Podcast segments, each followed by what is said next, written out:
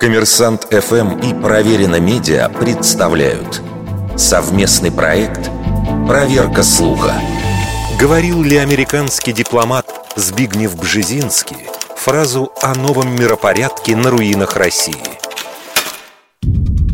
Новый мировой порядок будет строиться против России, на руинах России и за счет России. Эти слова, якобы сказанные Бжезинским, ходят в Рунете в качестве яркой иллюстрации антироссийской политики Запада.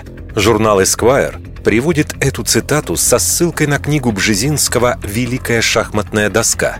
Но поиск сентенции в английском оригинале никаких результатов не дает.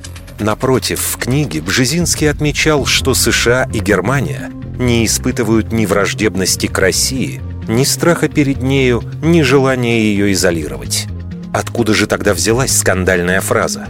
В 2011 году в эфире Первого канала Михаил Леонтьев заявил, что эти слова Бжезинский произнес в конце 90-х по случаю присвоения ему звания почетного гражданина Львова.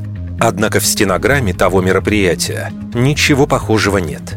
Зато рассказ о выступлении Бжезинского во Львове есть в публикации российской газеты «Дуэль» за 1999 год со ссылкой на издание «Севастопольская правда».